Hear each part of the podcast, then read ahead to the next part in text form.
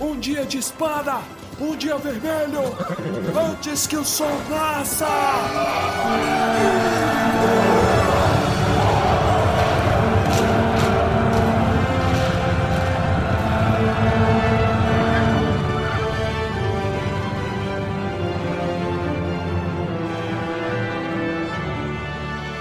Almares, senhoritos e senhoritas, o meu nome é Pedro. O meu nome é DJ Mestre Torres. DJ Mestre. Não tem DJ Doutora Deolane? Então. Ah, é, DJ Doutora Deolane. Eu tava tentando lembrar quem que é que tinha que isso. Merda. É isso, eu vou ficar no mestre mesmo. É, a Deolane destruiu a categoria de doutores, tá? Ninguém mais tem E respeito. de DJs também. e os DJs também. Ai. E eu sou o Baessa. Estamos de volta para mais um episódio de Tumba do Balim. Um mini episódio, na verdade, né? Teremos aqui o quê? Não, não, o episódio não vai ser mini porque vocês terão duas lindas dramatizações. Mas o capítulo é minúsculo. Porra, eu só lembrava do Pedro indignado quando eu tava lendo. Eu falei assim, caralho, o Pedro vai ficar puto, porque é muito, muito É pequeno. muito pequeno. Mas é isso, é, nem por isso ele deixa de ser tão bom. Esse capítulo, ele já foi citado inúmeras vezes no passado no Tumba, né? Finalmente vamos falar da pira de Denethor. Eu achava que era um trocadilho do, em português, mas em inglês também é assim, só que não é um trocadilho, não existe. Como é que é em inglês? The Pyre of Denethor. É a prova de que a versão brasileira É superior. é a melhor. Armando já falou da última vez. com a vingança de, de Telden contra o Língua de Cobra, a vingança simbólica. E agora nós temos o, a pira de Donato. Donato. Ah. Donald Trump. Vamos então para o episódio? Vamos para o episódio. Vamos começar então com uma dramatização que estamos devendo. Uma dramatização maravilhosa. Não vamos perder tempo. Vambora.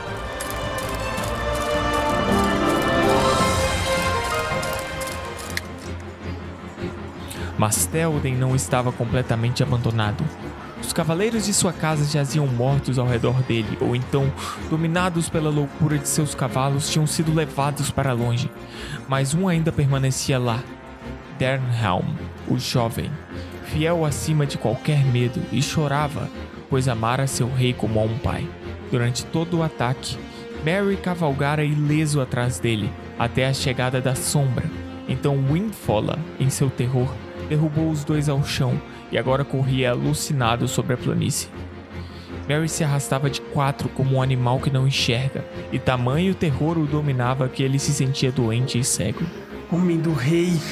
Homem do rei. Você deve ficar ao lado dele. O Senhor será como um pai para você. Foi isso que você disse. Mas sua vontade não respondia e o corpo tremia. Não ousava abrir os olhos nem olhar para cima. Então, na escuridão de sua mente, teve a impressão de ouvir Derhelm falando, mas agora sua voz parecia estranha, fazendo-o lembrar de alguma outra voz que já ouvira antes. Vá embora, criatura asquerosa, senhor das aves carniceiras. Deixe os mortos em paz. Não te intrometas entre o Nazgûl e sua presa, ou ele te matará na tua hora. Vai levar-te embora para as casas da lamentação, além de toda a escuridão, onde tua carne será devorada e tua mente murcha será desnudada diante do olho sem pálpebra. Faça o que quiser. Vou impedi-lo se conseguir. Impedir-me? Tu és tolo. Nenhum homem mortal pode me impedir. Então Mary ouviu o mais estranho de todos os sons daquela hora. Parecia que Derhelm estava rindo, e sua voz cristalina era como aço. Mas não sou um homem mortal. Você está olhando para uma mulher. Sou Elwin, filha de Elmond. Você está se interpondo entre mim e o meu senhor, que também é meu parente. Suma daqui! Se não for imortal, pois seja vivo ou morto, vivo obscuro, vou golpeá-lo se tocar nele.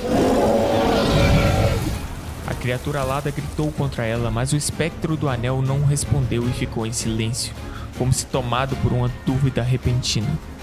Por um momento, o coração de Mary foi presa de puro assombro. Abriu os olhos e viu que o negrume subira acima deles. Ali, a alguns passos dele, estava o grande animal, e tudo parecia escuro ao seu redor. E sobre ele assomava o Senhor do Nazgûl, como uma sombra de desespero. Um pouco à esquerda estava aquela que ele chamara de Derhelm, mas o elmo de seu segredo lhe caíra da cabeça, e os cabelos claros, libertos de seus laços, reluziam no ouro pálido sobre os ombros. Os olhos cinzentos como o mar eram duros e cruéis, e apesar disso havia lágrimas em sua face. Segurava uma espada na mão e erguia o escudo contra o horror dos olhos do inimigo. Era Elwin e também Derhelm, pois na mente de Mary, de repente, surgiu como um clarão a imagem do rosto que ele vira na cavalgada, partindo do templo da colina. O rosto de alguém que vai em busca da morte sem qualquer esperança. Seu coração encheu-se de pena, misturada a uma grande surpresa, e de repente a coragem de sua raça, de inflamação lenta, despertou. Cerrou a mão. Ela não deveria morrer, tão bela, tão desesperada. Pelo menos não morreria sozinha, sem ajuda. O rosto do inimigo não estava voltado para ele, mas mesmo assim o hobbit mal ousava se mexer, aterrorizado com a possibilidade de que aqueles olhos mortais recaíssem sobre ele. Devagar começou a se arrastar para o lado. Mas o Capitão Negro, cheio de dúvidas e de intenções malignas em relação à mulher diante dele, não deu ao hobbit mais atenção do que daria a um verme na lama. De repente, o grande animal bateu suas asas hediondas e o vento produzido por elas era nojento. Mais uma vez subiu aos ares e depois se arremessou rápido contra Elwin, guinchando, atacando com bico e garras.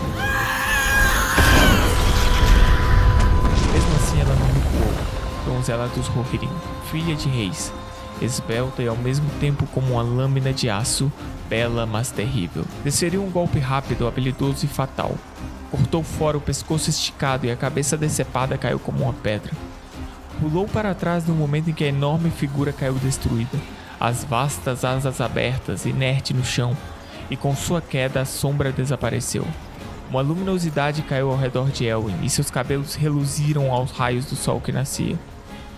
Da ruína ergueu-se o Cavaleiro Negro, alto e ameaçador. Assomando sobre ela, com um grito de ódio que feria os ouvidos como veneno, desceria um golpe com sua massa. Partiu-se pedaços o escudo de Elwen e seu braço ficou quebrado. Ela cambaleou e caiu de joelhos. Ele pairava sobre ela como uma nuvem, os olhos faiscando. Ergueu sua massa para matar. Mas de repente ele também cambaleou, com um grito lancinante de dor, e seu golpe passou longe, atingindo o chão. A espada de Mary o ferira por trás, rasgando de cima a baixo o manto negro e passando por baixo da couraça metálica atravessar o tendão atrás de seu forte joelho. Então, cambaleando, esforçando-se para se levantar com suas últimas forças, ela enfiou a espada entre a coroa e manto, quando os grandes ombros se curvaram diante dela.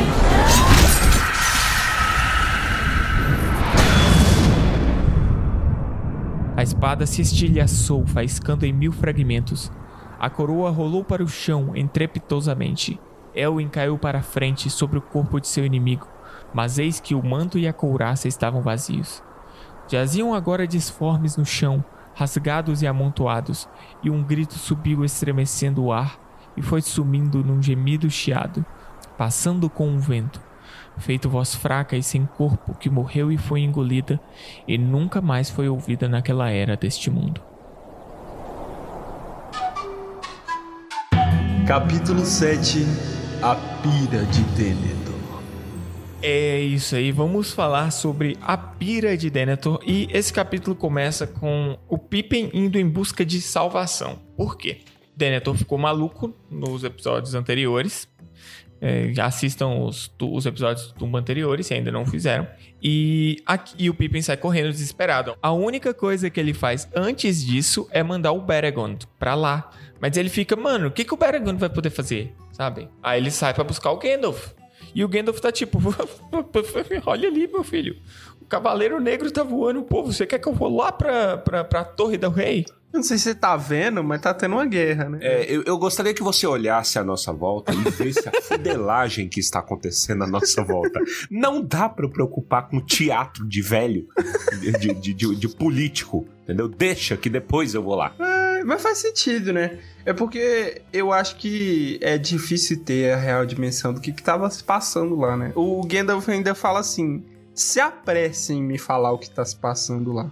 Foi uma missão difícil, mas ele se saiu bem, porque eu acho que no momento em que ele cita que o Denethor vai pôr fogo no Faramir, aí o Gandalf sente o peso da parada. Se eu estivesse calçando as sandálias do Pippin e eu tivesse no estado de tensão que ele tava, e do- considerando o que aconteceu, e considerando que ele gostava do Faramir, ele já tinha um apreço pelo Faramir e ele estava meio é, em choque, eu jamais teria o poder de síntese que ele teve ali. Porque ele fala tudo direitinho. Eu ia falar aqui, aqui, ó, o Faramir, ó, zap, zap, né, né? Hã? É assim, velho. Eu acho que eu sairia gritando: o velho vai pôr fogo no menino, ou no cara, sei lá, alguma coisa assim. Mas é, é difícil pensar. O Gandalf não é uma criatura muito fácil de se conversar. E acaba. Mas assim, igual vocês falaram, né? Acaba dando certo. Mas aí, o Gandalf, ele explicita isso. E, Talvez eu consiga ajudá-lo. Mas, como consequência dessa ajuda, coisas ruins e tristes acontecerão. É, Adoro isso, adoro isso. É sinuca de p. O Gandalf é o tipo de pessoa que eu gosto. Porque uma vez tomada a decisão, ele só vai. Ele pega o cavalo e vai. Vamos minimizar os danos, tá ligado? E isso é algo que as pessoas, nós temos que levar pra vida, cara. tem. Você tem, você tem duas decisões pra tomar. Toma uma decisão e segue com aquela decisão, cara. Porque você ficar martirizando e olhando pra trás, bicho. Eu, como uma pessoa que não sabia ol- tomar decisão olhando pra trás, eu endosso. Mas sabe o que, que é? Eu, pelo menos, se fosse no lugar do Gandalf aí, eu ficaria na dúvida e não faria nada. Esse é o problema. Porque tem gente que realmente Trava. É, toma uma decisão ali e fala, putz, e fica pensando na outra, né? Eu tomaria É. nenhuma. Eu, como uma pessoa que trava muito, eu endosso. É uma merda. ficar tomar decisão, ficar travado e É. ficar pensando na outra coisa. É o pior de três mundos. Pior de três mundos. Mas o Gandalf, é, a- apesar dele ter. Ele é, ele é um cara decidido, né? Mas mais à frente, ele ainda traz. Ele ainda sente o peso que foi ter tomado essa decisão. Porque. E eu, e eu me lembro sempre do jogo de Play 2, porque no jogo de Play 2 você vai pra porradaria com o Gandalf nesse momento. Muito Inclusive, se algum tumbinte tiver instruções de como a gente conseguiria jogar esses jogos e gravar e transmitir para vocês, envie no, no e-mail do Tumba. É, e- existe jogos, re- streamer de jogos retrô, que esse é claramente um jogo da era PS2, do começo da era É, PS2. bem marcado pelo. A gente tinha vontade de fazer o Tumba Games, já pensou? Ah, Quem, quem assistiu a nossa live no YouTube já tá sabendo. Pois é. Inclusive, a gente tem um, um piloto disso já que está guardado no. As sete chaves junto do piloto do programa original. Então, Esse tá guardado só com as 5, É, é, o outro tá umas 28 chaves, né? Mas esse. eu- é, não, o Tumba Games que não é sobre Lord of the Rings, É, não né? Talvez esteja confundindo o ouvinte, mas pelo menos o primeiro episódio a gente chegou e jogou é, Rocket League pra, pra testar. mas é muito bom, é estilo tradicional de nonsense que, que vocês conhecem.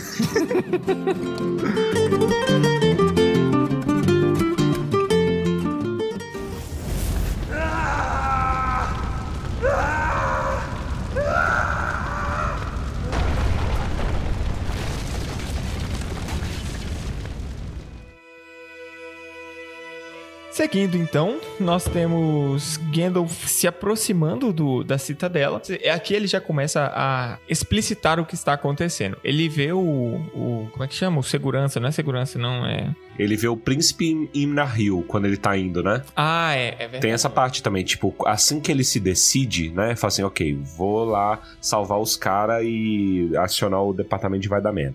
Aí o Imrahil topa com ele, fala assim, meu irmão, fudeu, tá tendo o Cavaleiro de tá Rohan, indo?" os, É, o, pra onde você tá indo? Os caras tá fazendo ondinha no, no, no, nos orcs ali e a gente tem que fazer alguma coisa. Aí o Gandalf fala assim: escuta, não tem governante, a rainha está louca, vai que o controle da cidade é seu. Aí o cara. Eita. Eita. É, ele desce então príncipe top, né? Assumindo o poder enquanto o rei está fora, que não é rei, só se acha. Aí nesse momento, Gandalf chega na citadela e eles veem o guarda lá da citadela, que eu não lembro o termo certo, morto. E aí o Gandalf já, já começa, ó, mano, já é a tramóia do inimigo. O inimigo já tá tramoiando agora. Se a briga começa dentro da, da muralha, acabou, meu irmão. Quão mais fácil é invadir uma muralha que já tá tendo briga dentro dela. Ah, Mas você sabe o nome do cara que tá morto ali? Ele tem um nome em élfico, ele é um pouquinho desconhecido, chama Porteiro. Entendeu? é o porteiro que morreu. o cara tá com a chave, tá, a, tá sem chave só sangue no chão. Então o cara. Porteiro, hum. É porque eu não esperava que fosse porteiro o termo, porra. Porteiro, sei lá, mano, é de. Portaria, você acha que tem uma portaria lá? Tipo, o cara recebe. Tem. É, Tem, é, tem. Ele, ele vai ver ó, né, no papelzinho aqui, ó, um, um Denethor não deixou sua digital, você não vai poder entrar. Ô, É, ô, é, mas- ô, você chega lá e fala, ah, eu quero ir lá no, no Denethor do 101. Você tem, um- tem uma encomenda pro Denethor. Porra, né? Então, mas é, mas é o porteiro. É porque isso aí já é no topo, se eu não me engano, é no, na última. Ih, agora eu posso né? estar falando informação errada, mas eu acho que é no último círculo, no topo lá da cidadela.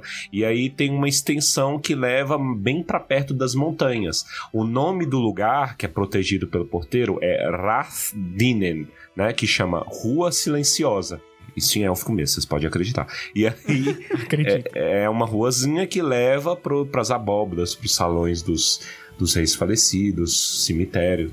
Isso aí é uma rua de cidade pequena depois das 10 da noite. Mas esse cara, no caso, vigiava mesmo e ele tava morto e achava no chão, né? E aí, tomando a oportunidade, tomando a oportunidade aqui na coisa que o Gandalf fala, que ele já lamenta, né? Trabalho do inimigo, que nem o Pedro apresentou. Amigo contra inimigo. O inimigo gosta dessas coisas, né? Sauron gosta dessas coisas. E aqui eu tomo um tempinho para mostrar um pouco do quão diferente é o método maligno de atuação do Sauron e do Saruman. Como assim? O Saruman, quando ele tá possuindo o Telden, o foco da maldade é todo nele próprio. É o que o Saruman quer fazer, né? Faça o que eu estou te mandando. É, eu sou poderoso, eu sou não sei o que, não sei o que, não sei o que, não sei o que. Então, ele gera medo no Telden, só que a maneira como o Telden é erguido é por coragem e é por conselho. O Gandalf só chega lá e fala assim: irmão, a vida é bela, entendeu? Calma, você vai se erguer e tudo mais. E é, entre aspas, fácil a maneira como o Gandalf cura o Telden. O Sauron, ele é tão mais mal que o pica-pau, ele é tão desgraçado, que a mentira que ele conta é diferente. O que, que ele faz? É a arte da guerra aqui, que o, o Pedro gosta de, de, de citar. A arte da guerra é o que, que é? Uma das coisas, né? Judô. Judô você não segura o seu inimigo, você não segura o golpe do seu inimigo, você deixa o inimigo continuar. Você usa o peso e o momento do seu inimigo para ele mesmo se derrubar, né? Então, o que que o Sauron faz? Ele sabe que Gondor é poderosa e ele coloca as, as mentiras em doses homeopáticas para que o próprio Denethor se convença de que deu errado. E essa doença imposta sobre o Denethor é muito mais profunda, apesar de rimar com a do Telden, ela é muito mais profunda que a do Telden. Por isso o Denethor não se cura no final. Né? E aí acontece o que aconteceu. É uma manipulação muito mais extrema, porque o cara, o Sauron, de certa maneira, ele conta verdades mas com um véu, entendeu? Ele no Palantir ele tá apenas mostrando tipo assim, olha o meu exército tanto que é grande. É uma verdade, entendeu? Olha o meu exército que é grande aqui, ó. aqui. E o Denethor na na soberba dele, ele acredita e é, é ele mesmo que se destrói, fala assim, puta, e aí começa a bater ansiedade, e aí o cara começa a respirar mais rápido, não sei o quê, e aí o Sauron ganha. Entendeu? É um jeito muito mais maligno de você derrotar o inimigo. E isso é sensacional. Mostra como o cara é chefe, né?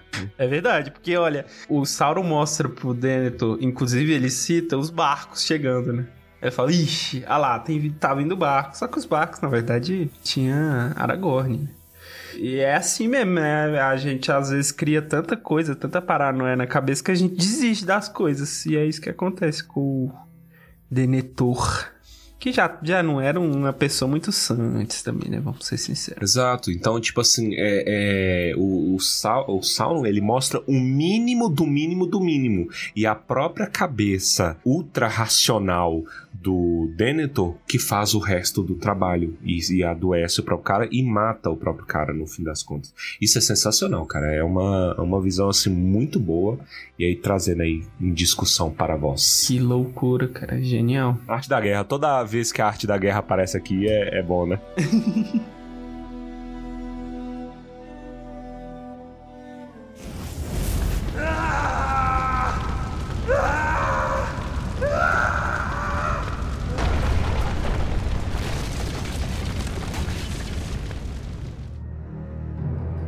Depois que o Gandalf chega, ele entra, ele vê que a treta é mais séria do que ele esperava, porque tinha o Beregond na escada, né? Protegendo uma porta. E ele tava lutando contra o quê? Cinco pessoas e duas. Três vivos e dois ele já tinha matado, não foi um negócio assim? O cara tava solo. Uhum. Brabo, né? Porra. Desesperado, mano. Meu Deus do céu. Eu li uma cena do, do The Witcher ontem, que para mim é o Beregond 100%. Que é ele sobre efeito de, de Elixir. Aí ele machucava e quando ele machucava ele simplesmente falava, eu tô com muita raiva e continuava. Então eu imagino que era mais ou menos essa sensação do Beregonde. Ele, so, ele machucava na briga e ele... Tô, caramba, bicho, você só tá me deixando mais irritado. Você não vai nome, entrar né? aqui com essa tocha. Você não vai botar fogo no meu mestre. É o Wolverine no filme lá do, Lo do Logan. Isso. Aquela cena é sensacional, cara. Bem no finalzinho mesmo, que ele toma todo o negócio e ele só vai. E aí. Mas porra. lembrando aqui que o Beregond então é maior que os dois, porque o, o The Witcher tava com droga no corpo e o Wolverine tem poder. O Beregond nada. Exato. Força de vontade. O amor. Só tem o amor. É o amor. É o amor pelo Faramir. Por isso que vontade é tão importante nesses livros. É muito bacana, né? E eu só que aqui também começa um pouquinho de mentirada, eu devo dizer aqui, porque se você for parar pra racionalizar e aqui é o momento alegoria inconveniente. Se você for parar pra, pra, pra pensar, o, a galera basicamente tá na, na porta do cemitério brigando por político, Uhum. entendeu? E esse povo jamais faria as pazes. Entendeu? Se isso tivesse um semblante de, de, de, de realidade, ia estar o Gandalf lá no final, né? Falando discurso, ah, morreu o Exelion, ah, não sei o que, e os caras ali atrás, filha da p. Brigando pelo político. Já morreu, mas continua lá mamando o político. Então, É verdade. Ia ter um monte. no meio da guerra, No meio da Entendeu? guerra. Um monte de fake news ia sair. Nossa. isso.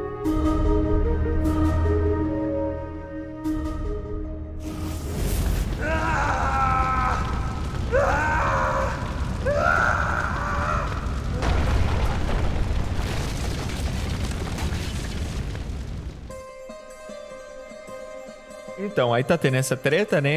A briga, por, a briga de político.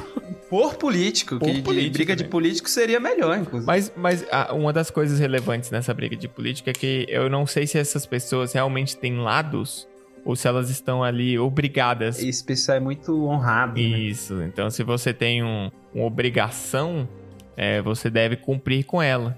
E isso é relevante. Só para dar um, um exemplo, como o mundo do, do- da Terra-média ele é mais arquetípico, né?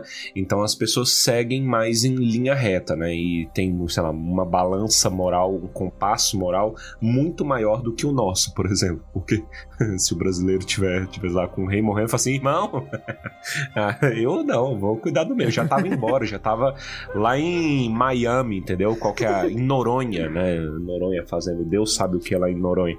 E aí, o que que acontece? É, como é mais arquetípico, tem um episódio da Bíblia e dois anjos têm ordens diferentes.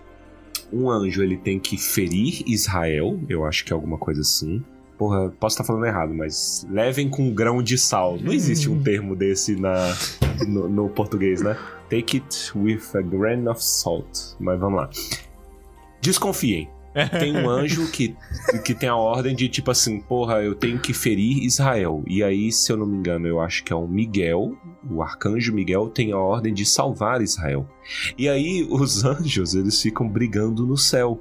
Entendeu? Que, que Deus não tinha atualizado a ordem para um deles. A nova ordem era: tira Israel de lá. Entendeu?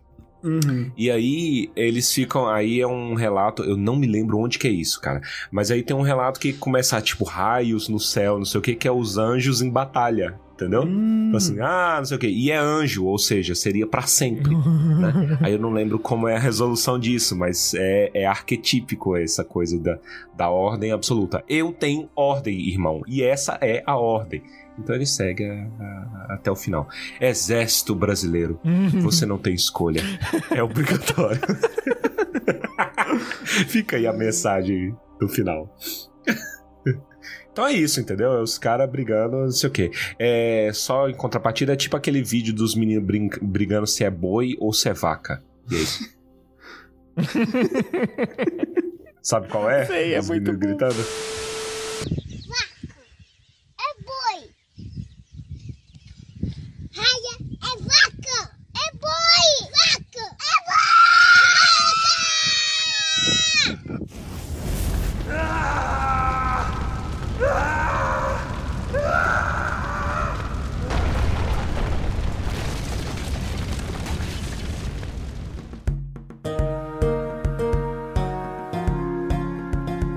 o Gandalf entra né, no meio de.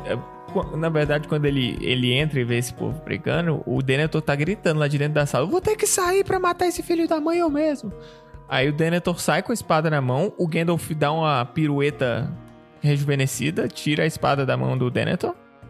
E aí ele fala: Mano, isso aqui é coisa do inimigo, presta atenção na merda que você tá fazendo, brother. E não dá nada. Essa pirueta rejuvenescida, inclusive, é mais um dos momentos anime, né? Toda vez que o Gandalf se move em super velocidade, pra mim é. Eu, eu, eu, eu tento não imaginar caminhos do coração, os mutantes. Mas agora. eu- minha referência tá tentando ser anime. Aqueles dash que o bobo dá, sabe? É. Ush! É isso. E o Denethor ainda mente, né, mano? Ele vira e fala: O, Faramir já tá queimando. Aí o Gandalf dá um, um tapão na cara dele e entra. e tá tudo bem. O Faramir tá coberto de óleo, mas ainda não tá queimando. Aí Uhum. eles começam o processo de, de querer tirar o, o Faramir dali. E aqui, aqui é o momentos de tesão, de novo, porque a conversa é sensacional, cara, entre os dois. Duas vontades muito grandes. Deve ser por isso que foi dramatizada, né? Deve ser por isso que foi dramatizada. Muito Momento bom. de tesão entre os brothers. Exato. Foi um spoiler.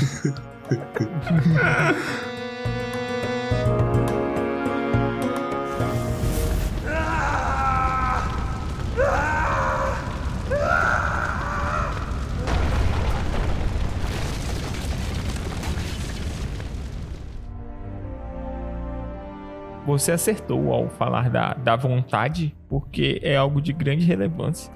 E aqui, na verdade, eu acho que a questão que comanda aí todo esse rolê é o Denethor, ele expõe que desde o início ele assumiu o Gandalf como se fosse um inimigo. Ele tá vendo o Gandalf e o Pippin como inimigo desde o início.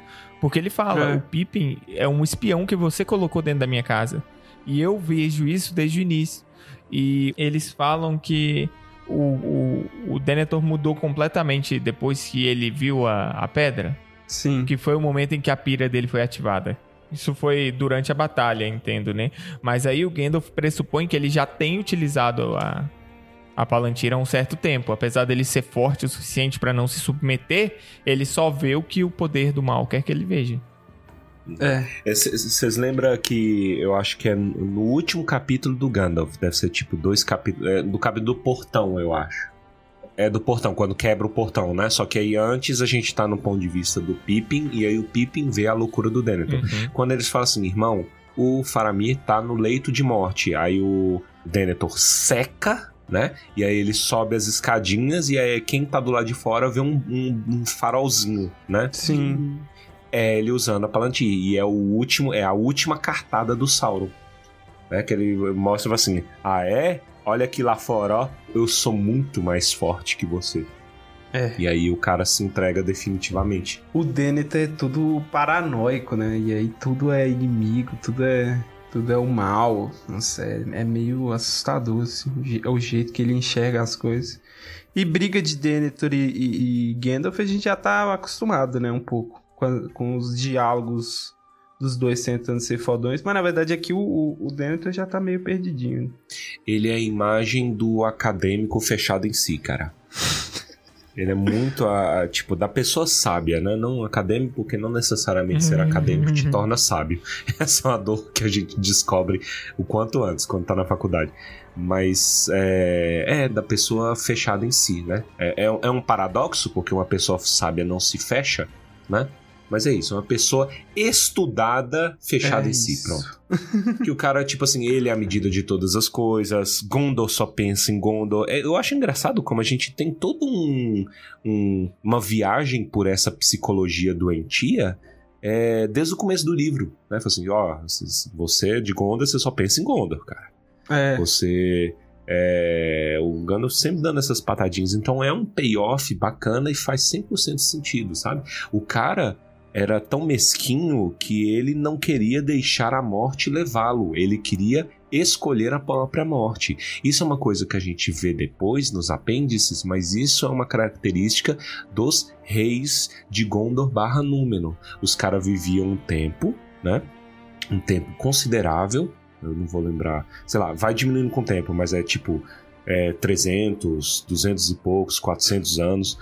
E aí, quando é, o cara fala assim, é, eu ainda tenho vigor, mas eu acho que já deu. Meu tempo já deu, né? Aí os caras botam tudo em ordem, passa tudo pro filho, e aí eles deitam e é algum tipo de oração, eu não sei se é alguma coisa dos Valar, né? Mas é tipo, é, entrega o meu espírito. Então aí ele deita, tranquilo, relaxa e dorme para sempre. Sleeps. Isso é uma coisa que os, os reis fazem. E ele quer esse direito, mas ele não tem essa, essa, esse poder, essa autoridade sobre o próprio espírito, né? E aí ele força como os bárbaros fazem. Aqui é a crítica do Tolkien ao, a- aos métodos bárbaros, né? Que os caras. Até o Gandalf, o Gandalf dá muito shade nos nórdicos, né? Que é tipo assim: ah, os caras covardes, sei lá, bota num barco, aí bota o outro fudido pra morrer junto, entendeu? Que não tem nada a ver, às vezes é a esposa, o jovem, não sei o que, bota no barco e torra todo mundo. Isso é coisa de covarde, fudido. Caralho, ele fala bem pesado mesmo. Mas e, e, e acho engraçado que até nesse discurso o Denethor desrespeita o Faramir, porque ele fala: Ah, eu gostaria que, que a minha vida fosse igual todos os dias. O cara também monótono, né? Chato, rotineiro. Gostaria que a minha vida fosse igual todos os dias anteriores e que um filho meu tomar, é, é, assumisse o trono, um filho meu honrado, eu não lembro que palavra ele usa, mas ele fala: Eu não gostaria que um filho meu que é discípulo de, de um mago, pupilo de um mago, porque o, Cria. Faramir é cria de um mago. O Faramir era chegado do Ganolfo. Era não, é, ele tá vivo ainda. Aí, aí fica o- a reflexão: será que é isso que levou ele a odiar o filho em primeiro lugar? Ou será que foi isso que fez ele odiar o Gandalf? Não, não sei, né? Não, é muito difícil Ou- saber. Ou os dois? Ou É, os eu- dois, é. Eu não sei se tem um pouquinho de Tywin aí, porque eu não me lembro da, da se é coisa de apêndice. O esquema da mãe do do Faramir. O que eu sei é que o, o Denethor seca, o Denethor começa a ficar totoquinho quando a esposa morre. Uhum, e eu totoquinho. acho que isso é dos apêndices, ou é do Contos Inacabados. E a esposa morre e ele começa a definhar, entendeu? Só que eu não sei se ele culpava o Faramir por conta disso. Tem um Hum, complexo de Tywin Lannister aí, eu não sei. entendi. Sempre tem, cara. Sempre presuma pai covarde. Daddy issues. Exato.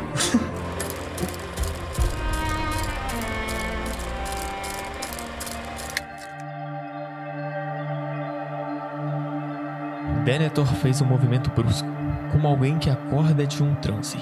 O fogo morreu em seus olhos e ele chorou. Não me tomem, meu filho. Ele está me chamando. Está sim. Mas você ainda não pode se aproximar dele, pois ele precisa buscar a cura já no limiar da morte e talvez não a encontre. Enquanto isso, você deve sair para a batalha de sua cidade, onde talvez a morte o aguarde. No fundo, você sabe disso. Ele não acordará de novo. A batalha é inútil. Por que deveríamos desejar viver por mais tempo? Por que não deveríamos nos encaminhar para a morte lado a lado? A autoridade não foi lhe dada, regente de Gondor, para ordenar a hora de sua morte. E apenas os reis bárbaros, sob o domínio do poder escuro, fizeram isso. Matando por orgulho e desespero, assassinando seus parentes para aliviar a própria morte. Então, passando pela porta, levou Faramir da casa mortal e o deitou na cama em que fora trazido, que agora jazia no vestíbulo. Denethor o seguiu e parou, trêmulo, olhando com ansiedade para o rosto do filho. E por um instante, enquanto todos estavam quietos e imóveis, assistindo ao Senhor em sua agonia, Denethor vacilou. Venha! Há quem precise de nós. Ainda há muita coisa que você pode fazer. Denethor erguia-se alto e garboso outra vez. E com passadas rápidas foi até a mesa e tirou dela o travesseiro no qual sua cabeça estivera deitada. Depois, dirigindo-se para a porta, retirou fora a fronha e eis que entre suas mãos estava um palantir. Ergueu-o e aqueles que olharam o globo tiveram a impressão de que ele começou a reluzir com uma chama interna, de tal modo que o rosto magro do senhor se acendeu num fogo rubro e parecia esculpido em pedra, bem definido com sombras escuras, nobre, altivo e terrível. Seus olhos faiscaram. Orgulho e desespero. Tu pensaste que os olhos da Torre Branca estavam cegos? Não. Vi mais do que sabes, tolo cinzento. Pois tua esperança é apenas fruto da ignorância. Então vai e trabalha na cura. Avança e luta. Vaidade. Por pouco tempo pode-se triunfar no campo. Por um dia.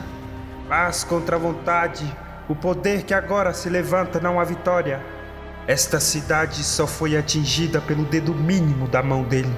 Todo o leste se mobiliza, e neste momento o vento de tua esperança te ilude e traz pelo Anduin uma esquadra de navios negros. O oeste fracassou. Todos os que não quiserem ser escravos devem agora partir. Tais conselhos realmente farão da vitória do inimigo uma certeza. pois continua alimentando esperanças. Então não te conheço, Mitrândio. Tua esperança é governar em meu lugar, ficar atrás de todos os tronos do norte, do sul ou do oeste, li tua mente e suas políticas. Achas que não sei que tu ordenaste a este pequeno que ficasse calado? Que tu o trouxeste aqui para ser um espião em meu próprio aposento? Apesar disso, em nossa conversa eu soube os nomes e os propósitos de todos os teus companheiros. Eu sei com a mão esquerda tu me usarias por um tempo como um escudo contra Mordor, enquanto com a mão direita trarias este guardião do norte para me suplantar. Mas eu te digo, Gandalf Mitrandir, não serei teu brinquedo. Sou um regente da casa de Anarion. Não vou me rebaixar para ser o camareiro caduco de uma revista. Mesmo que a reivindicação dele se mostrasse autêntica, ainda assim ele apenas pertence à linhagem de Isildur. Não me curvaria diante desse sujeito, o último representante de uma casa destruída, há muito tempo desprovida de realeza e dignidade. Então o que escolheria você? Se o seu desejo pudesse ser realizado. Eu escolheria as coisas como elas sempre foram em todos os dias de minha vida e nos dias de meus antepassados que me precederam ser o senhor dessa cidade em paz e deixar meu lugar para um filho depois de mim. Um filho que fosse dono da própria vontade e não o pupilo de um mago.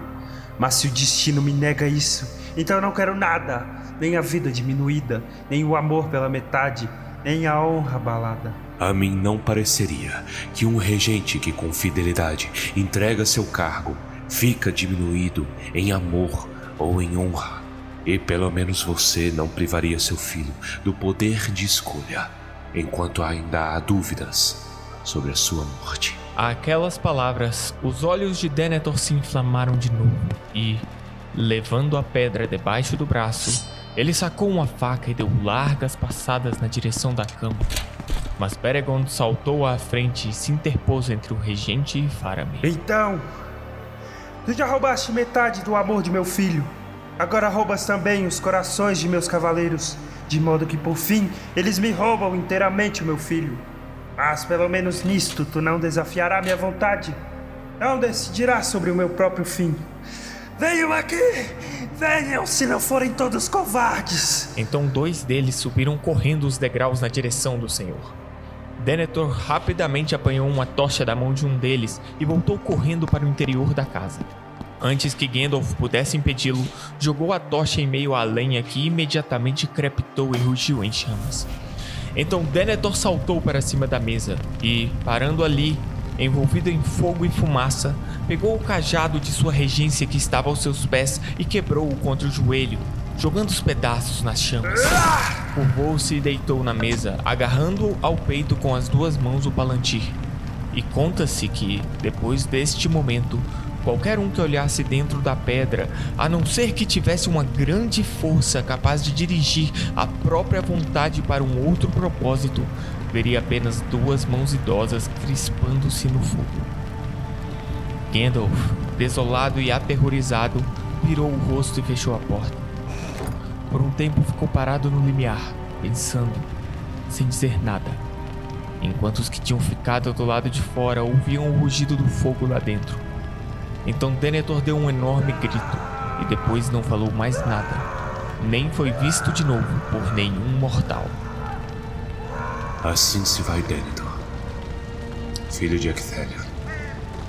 E assim se vão também os dias da Gondor que vocês conheceram. Para o bem ou para o mal, eles estão terminados.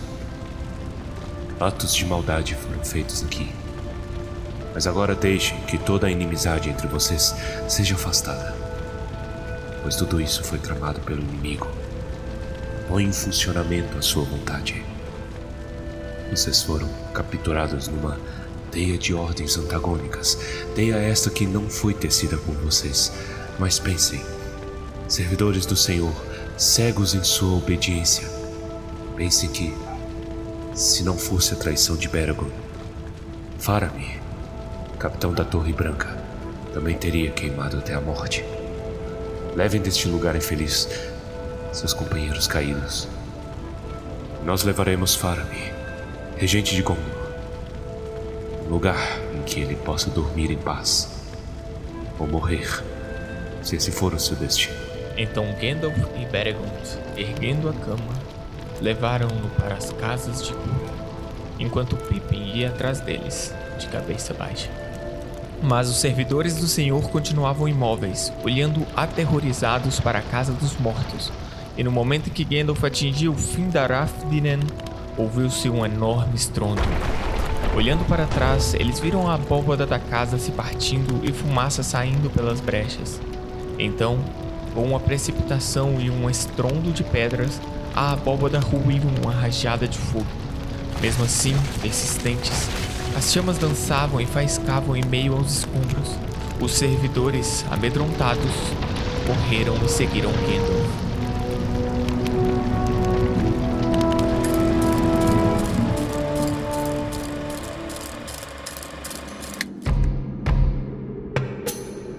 Passada essa dramatização maravilhosa, a gente tem aqui o finalzinho do episódio. E aqui nós temos o Baessa nos últimos episódios, ele tá adorando repetir que as coisas estão acontecendo simultaneamente. E aqui nós temos mais um evento da simultaneidade, porque enquanto eles estão levando o corpo do. O corpo não, coitado. É o corpo. Enquanto eles estão levando o. o... Faramir moribundo. Isso, o Faramir moribundo. Eles ouvem um grito estranho, desesperado, que atravessa a cidade, né? É verdade. Negócio alucinado. E passa uma coisa também, não é? Não é? Tem, tem alguma coisa visual também. Tem, é a sombra do Rei Bruxo, entendeu? É a sombra, é, né? mei- é meio como se o Rei Bruxo morre e aí você imagina uma esfera transparente, translúcida, crescendo né? E aí volta a cor no mundo, entendeu? Uhum. Sabe, uma explosão. Tipo, pensa um Sonic Boom né, de uma bomba. E aí, só que ao invés de ser som, é cor. Color Boom. Entendeu? Color e volta a cor no mundo. É essa sombra que é o, a, a praga do Rei Bruxo morrendo. Mas aí você tem um, um momento de dualidade, né, do Gandalf. E ele fala, e ele age de forma equivalente a essa dualidade quando ele vai dar o discursinho dele. Porque ele sobe na muralha e aí ele manda: Meus amigos, acontecimentos tristes e importantes se passaram. Devemos chorar ou nos alegrar. Você tem, né, os acontecimentos tristes, que é todo o evento maluco na cidadela. Mas você tem a morte do Rei Bruxo pelas mãos do anjo, que é a Elwin. É agridoce, né? É a vitória, vitória agridoce. É muito massa. e agridoce é uma palavra tão ruim, né? Já abrindo o parêntese. É muito melhor.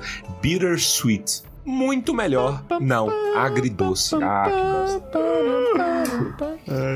que. É, sabe o que eu acho interessante? É, um, a visão além do alcance, né? De Thundercats do, do Gandalf, porque ele bate o olho e sabe certinho onde é que o rei morreu, onde é que a, a Elwin tá tombada. E é, o pensamento do Gandalf de que ele poderia ter alterado o resultado daquilo. Sim. Como será que ele teria alterado aquilo? Porque, assim, ele teria, fe... ele teria acalmado o cavalo, porque se a gente se lembrasse, foi o cavalo vagabundo que, que ficou no terror e, e matou o Telden. Hum, será que se o Scadufax... Porque pra ele subir lá na aonde o Denethor se matou, ele mandou o Scadufax ir pros estábulos, né? Será que se o Scadufax estivesse lá, ele acalmaria o cavalo? Aí seria mais uma diferença que o Scadufax teria feito ao invés do Gandalf, né? Eu não Pior, pior que é canon isso aí, porque ele faz isso no Duas Torres. sei. Ele, faz não- isso em ele duas não, torres. ele não fica de papinho com os cavalos do Aragorn. Fica, fica. Ele tem esse poder. Hum, será que era isso? Aí Não ele sei, podia mas dar aí uma ele poderia ter mandado o Scadufax. É, não sei também. Eu acho aí que o... Gandalf teria algum tipo de poder. Eu acho curioso quando o Gandalf entra na sala e é, a gente não comentou, né? Mas quando ele entra na sala do Denethor se matando, os soldados meio que deixam ele passar porque ele tá brilhando. E aí a galera fica meio cega, né? Eu acho esse poder sutil curioso. Talvez lá no campo de batalha ele tivesse também, né? Alguma sutileza ali que fizesse Isso, às vezes pra diferença. impedir a Elwin de, de adoecer severamente, porque a Elwin é a que mais se fode ali também. né? E talvez ele tivesse um, um, um remédio melhor do que o do Aragorn. Essa é a minha crítica ao próximo capítulo, mas vou deixar pro próximo capítulo. É, porra de dipirona. De pirona. O, o Aragorn é, é xarope pra tudo. E é isso, aí o capítulo acaba nessa, nesse tom aí agridoce, luto e coisas boas. Mais luto, né? Porque, querendo ou não, o rei está louco. Já É. não está mais. É interessante porque não existe uma nota de tipo assim, ah, o mal menor. É. É, é, claramente, é, tipo assim, existe um mal menor, né? Porra, dos males pegou o o menor ali e tudo mais. Mas, ainda assim, o Gandalf lamenta igual, sabe? Fala assim, É. que merda. É, é importante essa distinção, ainda mais no, no tempo que a gente vive, porque todo mundo é obcecado com o mal menor e ninguém se. ninguém reflete o que, que é bem e mal. É né? verdade. Então, é, e aí ninguém para pra pensar no que, que se a coisa que a gente tá fazendo é bom ou mal. A pessoa só fala o que é melhor ou pior. Ah, mas o outro seria muito pior, a outra coisa, a outra alternativa. É verdade. Talvez fosse, mas entendeu? É ruim, é mal, mal foi praticado, a vontade do inimigo. Interessante. Caralho, que leitura tu fez agora. Gostei muito, velho. E Pippin e Gandalf seguem na direção da Cidade Baixa. Estamos chegando perto a, da resolução desse evento. E está indo para as casas de cura. E das casas de cura falaremos no próximo episódio.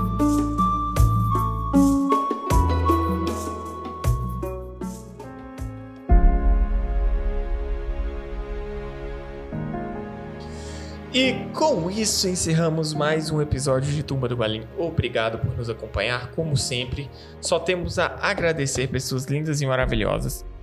É, continue compartilhando Tumba. Nós tivemos, postamos no Instagram os nossos resultados do ano. Vai lá, dá um pulinho se você não viu ainda. Obrigado a todos que foram lá e deixaram uma mensagem de, de apoio. Foi muito importante pra gente, estamos muito felizes com isso. A, a gente esperava que. é, a gente queria fazer uma campanha ano que vem pra entrar no top, nas paradas do Spotify, né? Vamos fazer uma Uhum. campanha, vai, 2022 é nosso ano. E aí a gente descobriu que a gente teve esse ano, por quatro dias, velho. Ao longo do ano. Isso é incrível. Isso aqui é uma bandinha de garagem. Vocês não percebem. Isso aqui é uma bandinha. É fundo de quintal. Você já viu a bandinha fundo de quintal? Que os meninos ficam se matando enquanto tem um cantando? né? Sim. Vem, oh, meu, vem. Aí os meninos tudo se quebrando na porrada. É nós, entendeu? Se batendo com folha de bananeira, é Puta, nóis. é muito bom. A gente é o fundinho de garagem, cara. E nós estamos com os top do top do Brasil, cara. É verdade. Isso é incrível e a gente deve a vocês. Muito verdade. obrigado. Eu ainda quero mimos do, do Spotify, tá? Agora que a Fernanda deu essa ideia, eu quero agora. O, o quê? Como mimos assim? do Spotify. Eu quero que o Spotify me mande presentes. Prese- Prese- um fone de ouvido. Mandar uma eco qualquer bag. coisa.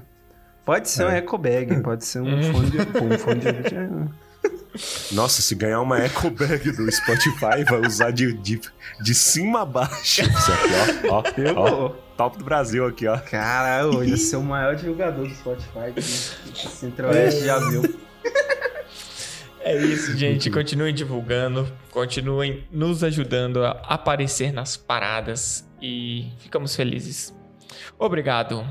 Que fim de ano mágico que está sendo. E vamos então. Ah, não, antes. Ó, vocês podem entrar em contato conosco pelo Instagram, pelo e-mail tumbadobalinha.gmail.com. Não esqueçam disso, mandem e-mails pra gente. Vamos agora para os comentários cretinos extremamente sucintos do episódio de hoje. Vamos então com Baessa. Cara, o, o- eu acho o Gandalf é muito direto com o Beregond, né? Ele fala assim: não, irmão, tu, tu volta lá, assim, vai lá e conversa com o cara. Assim, provavelmente você vai ser demitido, cara. Então. Eu não. Pô, vai lá pra só manter sua honra. Se eu fosse o Beregond, eu não ia. Eu ia fingir que nada aconteceu. Ia continuar trabalhando, igual o George no Seinfeld. Eu não sei se vocês já assistiram Seinfeld, mas tem um episódio que ele é demitido. Aí a ideia dele é voltar pra lá e continuar trabalhando como se nada tivesse acontecido. E dá certo por um tempo. Até que os caras. George, o que, que tu tá fazendo aqui? Aí seria o Beregond. O Beregond tá lá, ele. Beregond, o que, que tu tá fazendo aqui? Ele, não, pô, eu tô trabalhando. eu acho que daria certo, cara. Vamos lá então com Torres. É, aqui eu não pontuei durante o episódio porque eu queria guardar para os comentários cretinos. Só que é, é interessante pontuar como que nesse ponto a, drama- a- a adaptação dos filmes foi bem ruim essa morte do, do Denethor. Por quê? Vocês podem ver que no livro o Gandalf me- meio que tá conversando, fala assim, ó, ele tá tentando tirar o Denethor dessa, né? Mas ele percebe que o Denethor é um filho da p... Talvez é, ele nem queira sair de lá, entendeu? Então é, o Gandalf se concentra em dar na cara do, do Denethor enquanto ele tá falando as bostas. Meio que preocupado com a moral dos soldados que estão ouvindo tudo aquilo e se cagando de medo. No filme é diferente. Por quê? Porque o Pippin pega o corpo do Faramir, rola o corpo do Faramir pra baixo, então o Faramir morreu por traumatismo craniano. Sim. E aí o Gandalf, não satisfeito, empina o cavalo e joga o Denethor pra cima. Então o cara come- cometeu, sob os termos legais, regicídio. Ah, é entendeu? verdade, né? Ele matou o cara, velho. Como é que ele chegou de cavalo lá, né?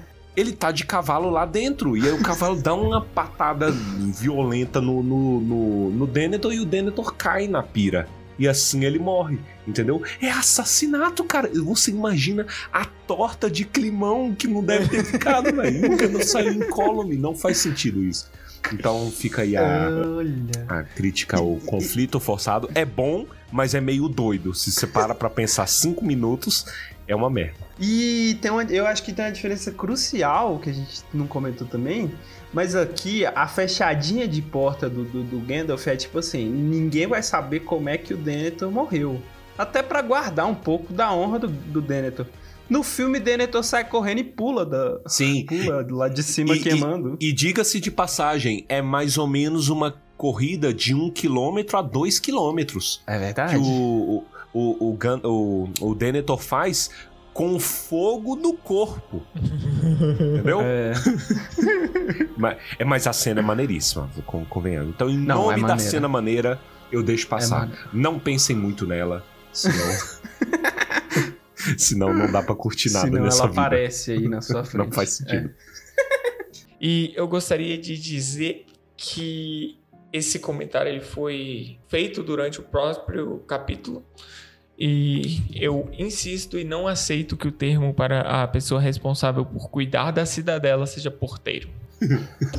Não há nada que vai me fazer aceitar isso. Você acha que um Desculpa. porteiro não teria esse poder, Pedro? Não, eu acho que um porteiro, ele não anda armado, nem tem que sair sacando espada pra quem para quem tenta entrar, entendeu?